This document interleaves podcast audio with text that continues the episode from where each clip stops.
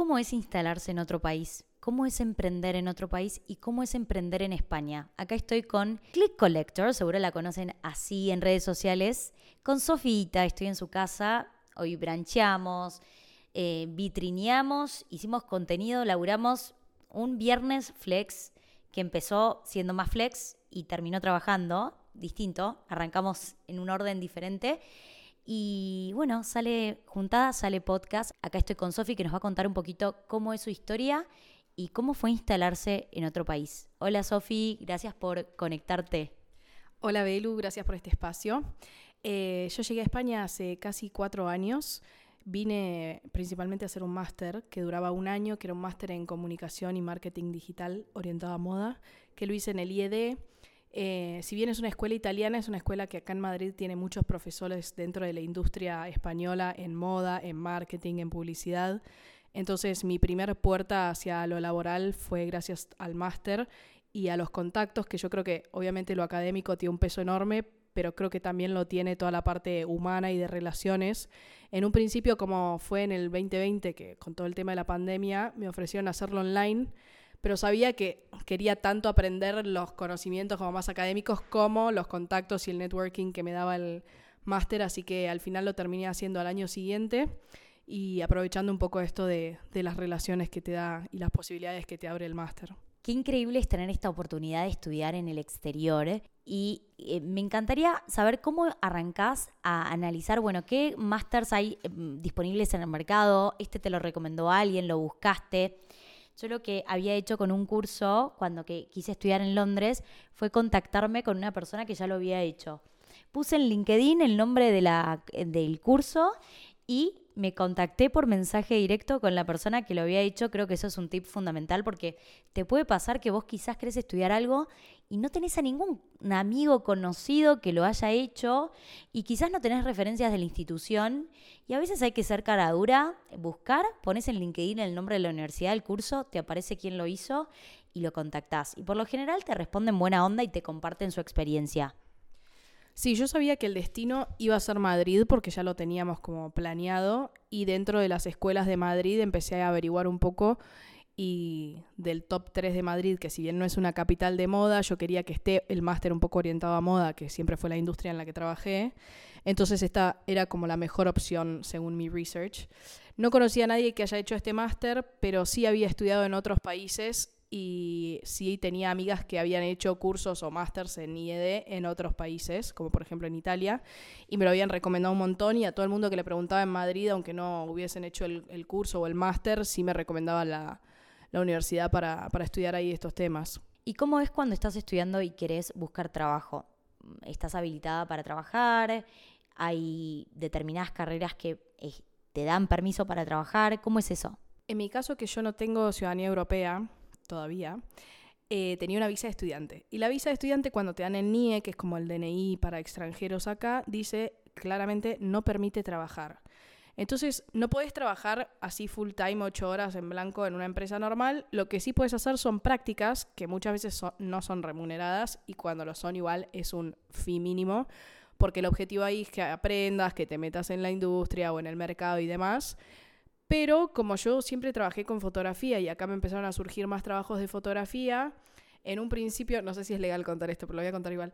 En un principio lo que habíamos hecho es que Nico, mi marido, que trabajaba en relación de dependencia en una empresa, que es italiano, se había hecho autónomo, que es como monotributista en Argentina, y él me facturaba los trabajos. Que a la empresa la verdad es que le da igual quién le facture, siempre y cuando te paguen a la misma cuenta de la persona que está facturando.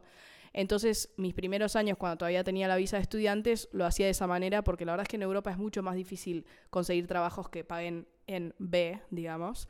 Em, y todo el mundo te pide factura para todo. Entonces me pareció como la mejor forma y lo más fácil. Y así empecé, primero obviamente con trabajos más chiquitos, más casuales, y después fui creciendo y conociendo más gente y teniendo más clientes y, y bueno, con trabajos más grandes. ¿Cómo fue esa ¿Cómo fue ese primer trabajo, ese primer cliente? ¿Cómo llegó? El primer cliente eh, fue una marca de moda española, a la cual siempre voy a estar muy agradecido porque confiaron en mí casi sin conocerme. Teníamos gente en común. Eh, que ya me lo habían presentado desde Argentina y ellos estaban buscando a alguien que genere el contenido y haga toda la parte de fotografía y redes. Entonces, como que necesitaban algo que englobe un poco la dirección creativa de la marca y me pareció un proyecto muy divertido para empezar cuando todavía estaba trabajando, eh, que reunía un poco todo lo que me gustaba hacer. Y empecé trabajando con ellos, era freelance obviamente, era como algo que hacía aparte, pero empecé haciendo las producciones para la marca y llevando un poco la dirección creativa de las redes y demás. Y a partir de ese trabajo también me empezaron a surgir más trabajos y llegó un punto que e-, era un, era un puesto y un trabajo que me encantaba, pero me demandaba muchísimo tiempo y me rendía más ser full fotografía y, y, nada, dedicarme a eso, así que llegó un momento que lo tuve que dejar y seguir con mis otros clientes para hacer fotografía.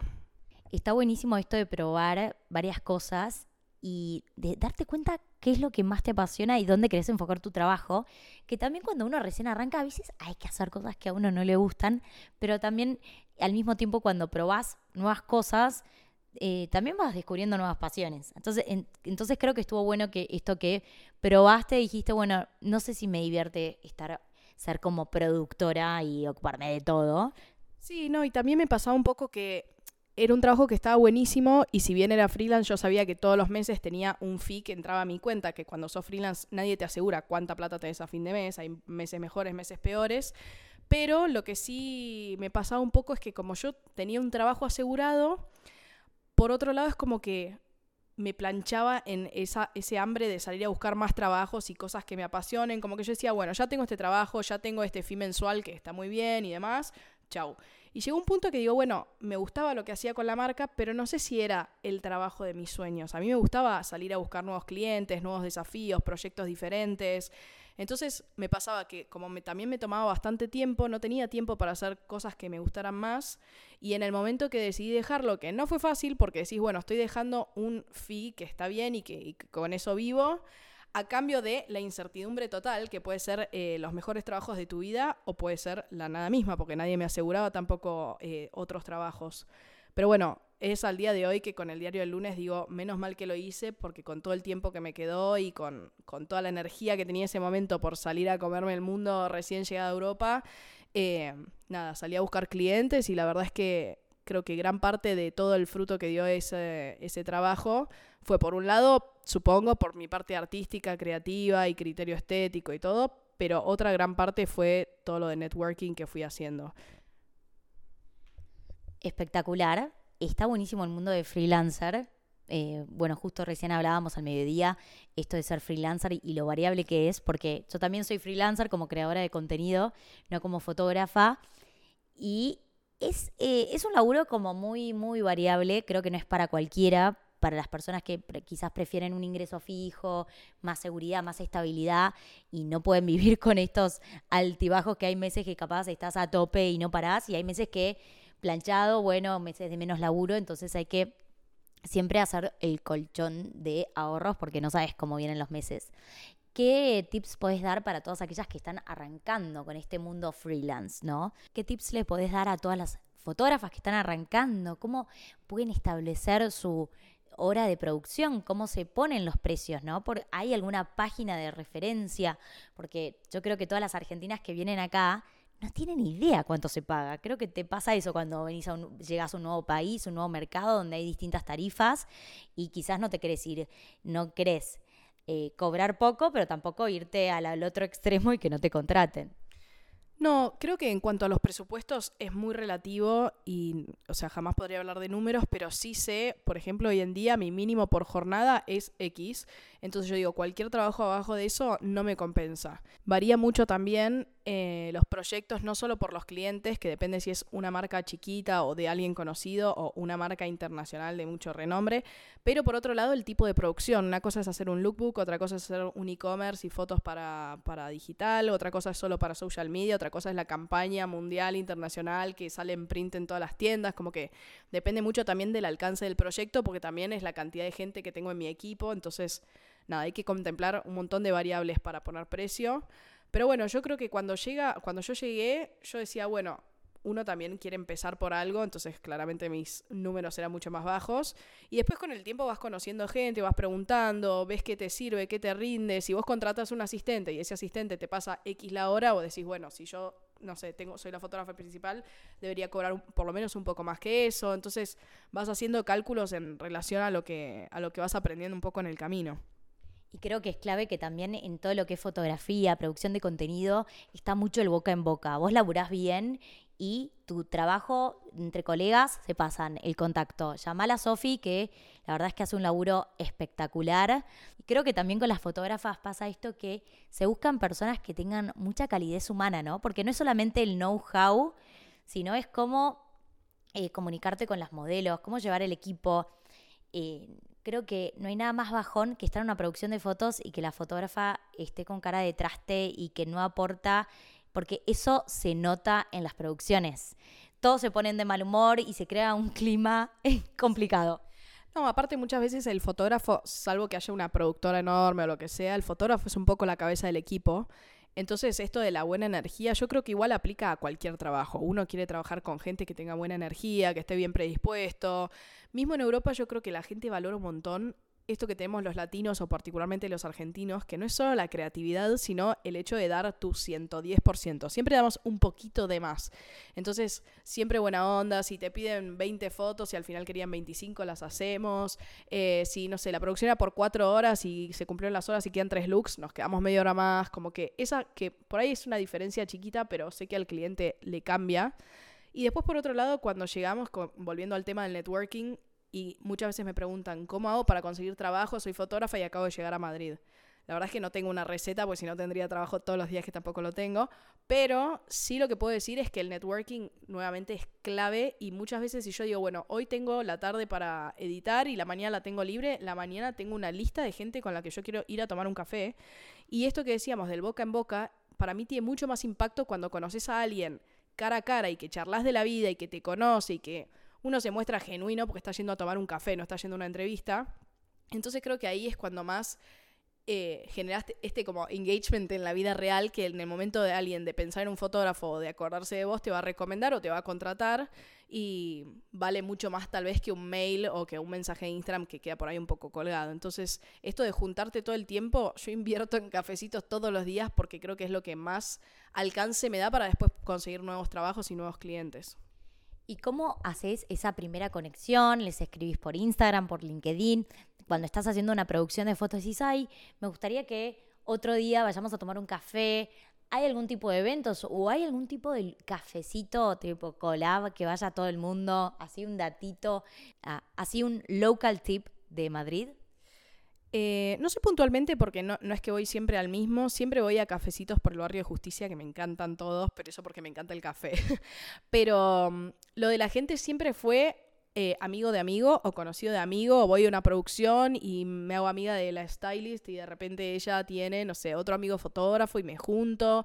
Em, por lo general siempre es así como más orgánica la relación porque me pasa que en digital siento que se pierde un poco el hilo. Entonces siempre por referencia de algún conocido o amigo es mucho más fácil, nada, acceder a esto. Como que alguien random que te hable por Instagram para ir a tomar un café, lo he hecho millones de veces, pero no sé si es igual de efectivo que decir, eh, no sé, Belu le escribe a una amiga y le dice, che, una amiga vive en Madrid, te tendrías que juntar, que pueden sacar cosas copadas juntas y no sé, como siento que tiene mucho más eh, efectividad que los mensajes. Entonces, al principio llegué y no conocía a nadie, no les voy a mentir. Pero bueno, entre el máster, los profesores del máster, mis amigos del máster, la gente que empecé a conocer acá, mis primeros trabajos, los trabajos en fotografía siempre me pasa que son trabajos en equipo. Entonces ya tenés por lo menos cinco puntas que conocen más gente, que conocen más gente y es como exponencial el alcance que tenés en gente como del mismo rubro. Bárbaro. ¿Y qué opinas acerca de ser influencer argentina y estar acá en Madrid y lograr colaboraciones con marcas, ¿no? Ya pasamos del rubro fotografía a creadora de contenido. Que sé que no es tu foco hoy porque, nada, estás full en fotografía, tenés más o menos como mi perfil, como, bueno, yo también soy influencer Belu Arragué, pero cada muerte de obispo subo cosas. Pero bueno, es un kiosquito más. Creo que está bueno y aparte cuando uno lo hace sin presiones porque no vive de eso, es divertido y es como un hobby lindo. Eh, ¿Cómo haces para hacerte visible para las marcas acá? Eh, hoy hablábamos esto más temprano con Belu de no poner todos los huevos en la misma canasta, que si bien la fotografía es el 90% de mi trabajo, también aprovecho las redes, que la verdad es que nunca lo forcé y fue algo bastante orgánico que surgió porque, no sé, a la gente le gustaban mis fotos o cuando mostraba mis viajes y demás. Y, mm, y empecé haciendo acuerdos con marcas, le escribía a varias agencias de prensa que están acá que me gustaría colaborar. Ni siquiera pago, como que en un principio era quiero colaborar para crecer en mi público español, más que nada, ni por el producto ni por el dinero. Em, pero bueno, así fui creciendo también y muchas veces lo que me pasa es que el contenido en viajes para mi Instagram es un boom porque yo en el día a día no bajo a la esquina a chutear mi look y mi contenido más personal es como en el momento que viajo y que tengo como lugares lindos para mostrar, hoteles, trabajé un montón con hoteles últimamente, que es un contenido que me encanta, que por ahí no lo muestro tanto, pero es un contenido que está bueno para mostrar y es una industria re linda para trabajar desde la fotografía. Es un poco contactarse con las marcas a las que uno quiere llegar y tener bien definido cuáles son las marcas con las que uno quiere trabajar y cuáles no. Pues me pasó que al principio por ahí sí me llegaban propuestas, pero tal vez no eran las marcas a las que yo apuntaba.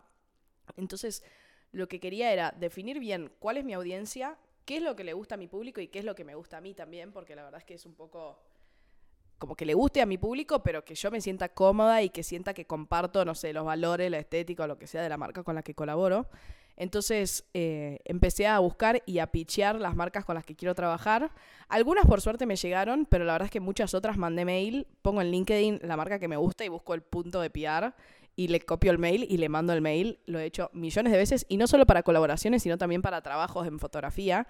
Y mm, creo que si bien no es un punto tete a tete como lo que contábamos antes, es una primera instancia para entrar en contacto con la marca.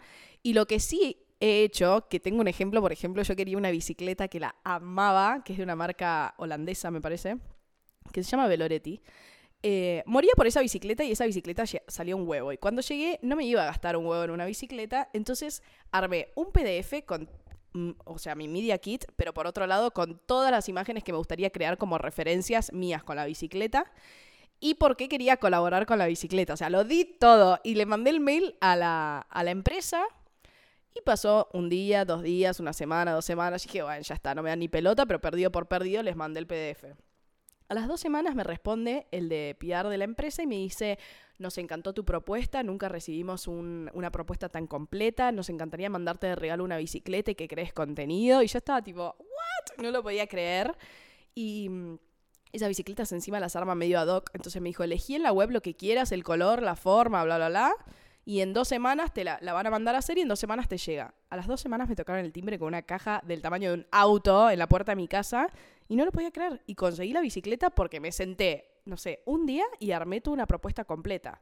Eso vale mucho más que si les hubiese mandado por Instagram, hola, me gustaría colaborar, ¿me mandas una bicicleta? Y no, o sea, no funciona tan fácil. Ay, amo, Sofi, me encanta esta historia, me parece espectacular y se relaciona mucho esto de que uno tiene que crear sus propias oportunidades, mover cielo y tierra. Muchas veces como que hay muchos seguidores que ven el trabajo en redes sociales y no sé por qué, pero dicen, ay, bueno, los influencers como que lo tienen todo muy fácil. No, cero fácil. Y aparte no se vive de likes, no se vive de canjes. Los canjes son un mimo. Para mí son un mimito y que a veces son puertas a trabajos, ¿no? Como esto de que vos sos fotógrafa. Bueno, te mandan un producto, les encanta tu contenido y capaz después dicen, che, estaría buenísimo contratar a Sofi para esta campaña.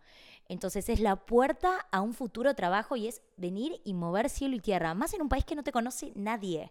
Esta semana, no, la semana pasada fue el European Fashion eh, Week, no, eh, Europe Fashion Summit, me confundí.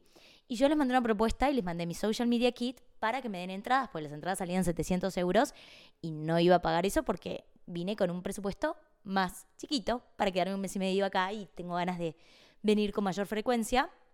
Y me dieron las entradas gratis. Eh, pero fue a cambio de esto de, no es que ellos me buscaron a mí, hay que moverse. Vas a comer un lugar lindo, aprovecha, sacate una linda foto de flat lay, etiqueta, ubicación, hacerte visible, no puedes ser visible siendo invisible. Venís acá, no te conoce ni el loro. Ok, bueno, empezá a moverte y obviamente que en, en estos movimientos va a haber mucha frustración y falta de respuesta y clavadas de visto, pero bueno, eh, es así, así se arranca, es como un poco empezar de cero, pero tenés, si ya tenés una comunidad, como es tu caso, lo bueno es que vos ya tenés, en, arrancás de cero, pero no tan de cero. No, esto que si uno no sale a tocar puertas, tampoco es que te llegan todas las propuestas al pie de tu casa. Y también pasa un poco como, por ejemplo, cuando colaboro con hoteles, cuando me voy de viaje. Por lo general consigo algún hotel por colaboración, por crear contenido, pero yo mando 10 mails de los cuales uno o dos me responden. Entonces, si te pones a mandar propuestas, el ratio te va a dar siempre que alguno te responda. Pero tenés que, por un lado, ser constante con el contenido y con el pitch a los clientes a los que querés apuntar. Y por otro lado, armar propuestas, esto que te digo, más completas. Siempre va a ser más appealing para la marca que vos, que no, que, que, se den cuenta que vos te tomaste el tiempo de armar una propuesta concreta del el objetivo de lo que querés lograr, el concepto de lo que vas a hacer, fotos de referencia. Eh, muchas veces también me pasa hoy en día que con esto de inteligencia artificial, no encuentro exacto la referencia de lo que voy a hacer y la hago con inteligencia artificial. Le digo, esto no existe, pero quiero hacer algo más o menos así. Y les parece increíble y es algo que hago en dos minutos. Entonces, bueno, nada, esto de ponerle un poco de esmero y salir a tocar puertas, que nada, creo que es la mejor forma de conseguir lo que queremos alcanzar, ¿no? Me encanta este mensaje, So. Qué episodio tan improvisado, divertido, práctico. Me encantó. Y para terminar, me gustaría que cerremos con ¿qué cámara de fotos tenés? Porque acabo de verte ahí chuteando para Tumi unas fotos para una collab que tenés y bueno, me encantaría saber porque aparte vos que sos experta en el tema, ¿cuál es tu cámara que estás usando hoy? Porque tengo entendido que los fotógrafos como que van cambiando. ¿Cuál es tu lente Fab? Tengo varias, la verdad. Em, ahora esto particularmente lo estaba shooteando con la Nikon Z6. Siempre trabajé con Nikon, pero esta es súper liviana porque es mirrorless. Em, y lo hice con un lente 50 milímetros fijo que también es súper liviano y la verdad es que precio-calidad es súper luminoso y no es tan caro. Em, siempre me preguntan lo mismo y yo recomiendo Nikon porque es la marca que conozco y que siempre usé, pero no es porque sea mejor que otras marcas. O sea, el que usa Canon es igual de buena, el que usa Sony por ahí si querés hacer videos es un poco mejor, pero mm, a mí Nikon siempre me gustó, me gustan los colores y demás y uso ahora la Z porque es más liviana. Tengo otras que son también full frame de, Nikon, que hay veces que si voy de viaje llevo también para no tener una sola cámara, pero hoy la que más estoy usando es esta. Espectacular, me encanta. Y sí, es como para cada tipo de contenido, cada creador se va va a encontrar cuál es la cámara que le resuelve más, ¿no? No sé, yo tengo la Canon M50, pero bueno, yo no soy fotógrafa y esa es liviana, es ideal para blogging, está buenísimo para fotos, con el lente Sigma 16 1.4, me encanta, pero para grabar para YouTube no me resuelve porque no tiene eh, Clean HDMI y ahí me resuelve Sony que tiene Clean HDMI. Así que bueno. Y muchas veces también eh, que me preguntan, ay, ¿con qué cámara sacaste ese fotón? Y muchas veces el arte está más en el lente que en la cámara. Pues puedes tener una cámara que cuando ya trabajas más profesionalmente vas a necesitar que sea full frame. Pero lo lindo y la, mayor diferencia yo creo que se nota en el lente de, lo que elegí shootear. Entonces está bueno cuando decidas qué tipo de fotografía querés hacer, qué lente vas a usar. Está bueno, por ejemplo, un zoom que es mucho más versátil porque te ayuda a sacar más de cerca, más de lejos y demás. Pero, por ejemplo, este 50, que, está, que es el que estaba usando hoy, es un lente re lindo para shootear moda y fue uno de mis primeros lentes que si bien no es zoom y es un lente fijo, a mí me encantó porque me sirvió para retratos, para campañas, para todo. Y la verdad es que en precio es un lente que recomiendo un montón. Espectacular. ¿Y cómo son tus redes, Sofi, para que te busquen todas las chicas que nos están escuchando hoy? En Instagram, bueno, y en TikTok también, que TikTok estoy empezando, así que veremos cómo avanza, pero en Instagram es Click Collector y en TikTok igual espectacular, lo voy a dejar en la descripción de este episodio. Gracias, Sofi, por compartirnos tu historia, todos estos tips. Sé que este episodio va a copar un montón y gracias a todos por escuchar. Un beso enorme. Chau, chau. Chao. Emprendals es un podcast para emprendedores. Vas a encontrarte con episodios de inspiración, donde voy a compartirte historias emprendedoras y episodios de contenido de marketing para que apliques hoy a tus proyectos. Mi nombre es Belén Barragué, soy emprendedora hace más de 15 años. Fundé la marca de moda Sofía de Grecia y estuve a cargo de su comunicación durante 13 años. Luego la vendí y hoy me dedico full time a la creación de contenido y venta de cursos de redes sociales. Emprendals nació en el 2016 y te aseguro que en este podcast te vas a divertir y vas a aprender mucho. Si te gustó el episodio, por favor, déjanos tus 5 estrellitas, así llegamos a más emprendedores como vos.